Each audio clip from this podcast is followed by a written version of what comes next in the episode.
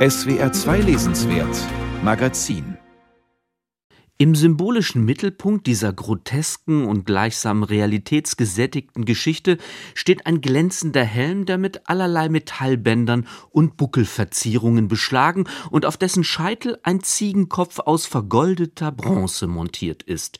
Dieses gehörnte Objekt, das heute in der Rüstkammer des Kunsthistorischen Museums in Wien ausgestellt ist, wird dem albanischen Volkshelden Skanderbeg zugeschrieben, auch wenn jener Fürst, der im 15. Jahrhundert gegen die Osmanen kämpfte, kämpfte, den Helm vermutlich weder getragen noch besessen hat.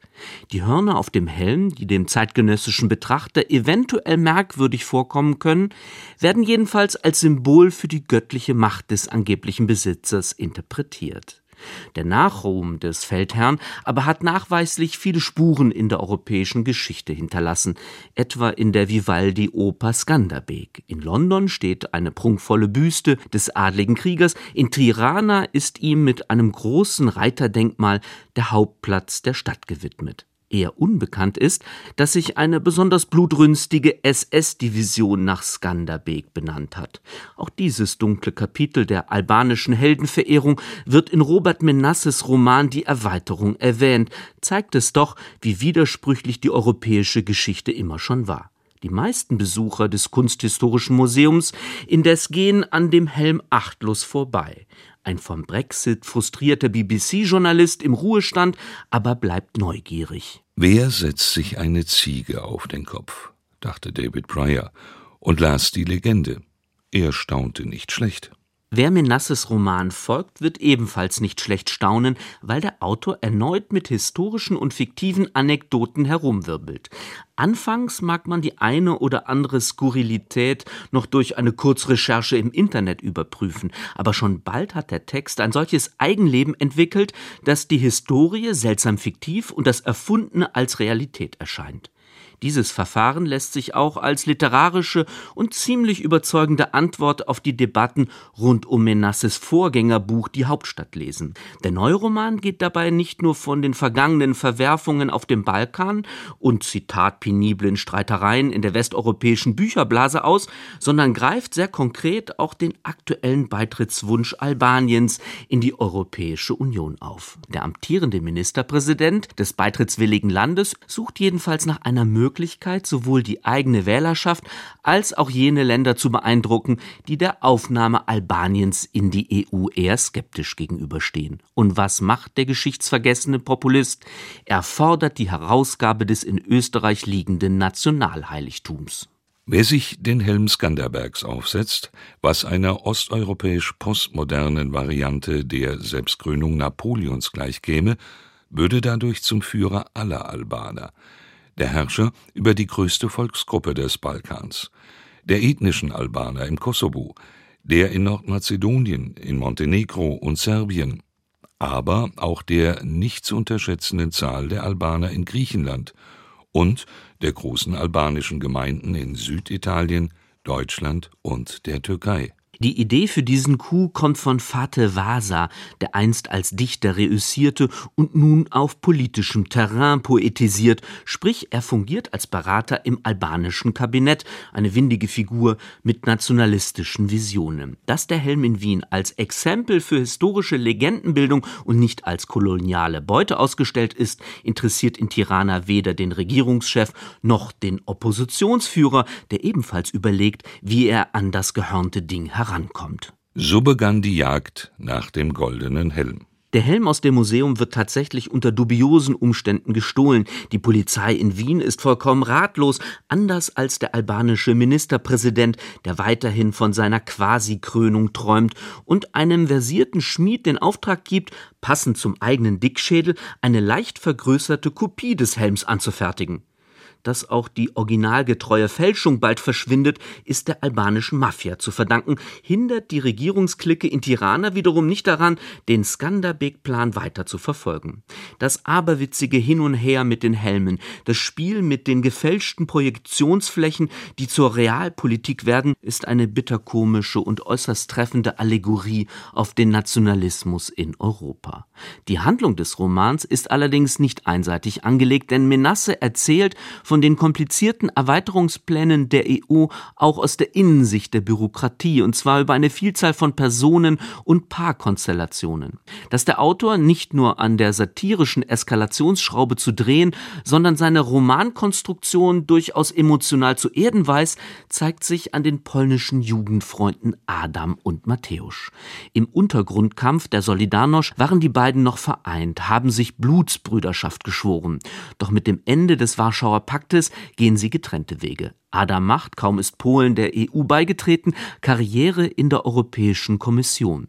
Er treibt die Erweiterungspläne der Gemeinschaft voran, während Mateusz zum polnischen Ministerpräsidenten aufsteigt und nicht nur die Aufnahme Albaniens torpediert, sondern auch die Freiheitsrechte im eigenen Land einschränkt. Seinen Zynismus hatte der Machtpolitiker dem Blutsbruder schon offenbart, als die Polen im Frühjahr 1989 noch für ihre Freiheitsrechte demonstrierten. Schau doch runter, sagte Matthäus. Was wollen Sie? Pressefreiheit? Das brüllen Sie gerade. Pressefreiheit. Und wenn Sie sie haben, was kaufen Sie? Pornohefte und Modezeitschriften? Was erwarten Sie von einer Demokratie? Ich sage dir, was Sie erwarten. Wachsenden Wohlstand. Aber es gibt keine Verfassung, kein Modell von Demokratie, wo verankert wäre, dass jede Wahl in der Folge zu mehr Wohlstand führen muss. Und wenn Sie Sicherheit wollen, dann gib ihnen einen Polizeistaat mit Pornos und Modemagazinen. Ich garantiere dir, wenn sie sich sicher fühlen, pfeifen sie auf die Demokratie. Mit dieser Haltung also gelangte Matthäus in höchste Staatsämter, bekämpft seitdem die europäische Verwaltung, weil sie weiterhin auf rechtsstaatliche Prinzipien pocht und Europa nicht als vornehmlich christlichen Club begreift. Es gehört zu den im Roman gut herausgearbeiteten Gegensätzen aktueller EU-Politik, dass die vielbeschworenen europäischen Werte in jenen Staaten, die der EU beitreten wollen, deutlich engagierter umgesetzt werden als in einigen Mitgliedsländern, die lediglich um ihre finanziellen Pfründe fürchten und sich zu autoritären Systemen zurückentwickeln. Jenseits der politischen Erzählebene überzeugt Menasses Roman mit einer Vielzahl von transnationalen Liebesgeschichten, als würde Europa ohnehin nur noch durch emotionale Verbindungslinien zusammengehalten werden. Der österreichische EU-Beamte Karl verguckt sich in die albanische Justizangestellte Bayer. Der Wiener Polizist Franz flirtet mit seiner Putzfrau Besser, die aus Nordmazedonien kommt. Ismail, der melancholische Pressesprecher des albanischen Ministerpräsidenten, geht mit der non-binären Radiojournalistin Ilber auf Wanderschaft im Grenzgebiet zum Kosovo. Nicht alle Sehnsüchte erfüllen sich. Einige der Liebenden stürzen auf schlimme Weise ab. Die Gefühle der manchmal auch innerlich verstellten Figuren wirken durchweg nachvollziehbar, weil der allwissende Erzähler nie auf seine Charaktere herabschaut, sondern die vertrackten Stimmungslagen in eindrücklichen Szenen auflöst, etwa wenn Ismail und Ilbert eine kühle Nacht nach der anderen gemeinsam verbringen und bei aller Nähe doch so fern bleiben. Die Liebe kann manchmal wie eine wohlige Heizdecke sein, die zu klein ist. Sie wärmt, aber man friert doch, weil sie nicht alles abdeckt. Man zerrt die Decke hin und her, sie reicht nicht. Während der eine schwitzt, friert der Rücken des anderen. In der Früh küsst man sich verschlafen, aber springt dann schnell auf und in die Dusche, wäscht alles weg, die Kälte und den Schweiß des anderen. Das Schlusskapitel dieses Romans, der trotz der beachtlichen Länge von 650 Seiten ein kurzweiliges Lesevergnügen bietet, ist ein Totentanz auf hoher See.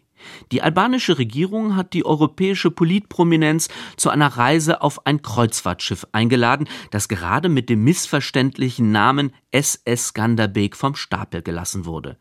Die echt falschen Helme des Heerführers sind auch an Bord, Passagiere berichten sogar von einer lebendigen Ziege. Doch die Seereise, die zu einer neuen Einheit führen soll, entwickelt sich zu einem Desaster. Plötzlich werden medizinische Notfälle gemeldet. Ein Virus greift um sich, die Menschen sterben, die Kühlräume sind schon bald überfüllt. Das Schiff mit den moribunden Staatschefs darf nirgendwo mehr anlanden und irrt zeitweilig kapitänslos übers Meer. Dass die Rumpfbesatzung sich entschließt, in dieser Situation Flüchtlinge in Seenot aufzunehmen, erinnert zwar noch an die besagten europäischen Werte, könnte aber angesichts des gefährlichen Erregers auf dem Schiff auch das endgültige Todesurteil für die Geretteten sein. Ein düsteres Ende für ein ansonsten absurd amüsantes Buch, das mit vielen Exkursen und Verweisen aufwartet, die hier nicht einmal andeutungsweise besprochen werden können. Robert Menasse ist seinem literarischen und politischen Projekt, das vom vergangenen, gegenwärtigen und zukünftigen Europa handelt, treu geblieben und hat mit Die Erweiterung einen Roman veröffentlicht, der schon bald zu den Hauptwerken seines ohnehin von vielen Monumentalbüchern geprägten Övres zählen wird. Möge der Schriftsteller nur dieses Mal weniger Reden mit gut gemeinten Zitaten halten, seine Literatur spricht für sich.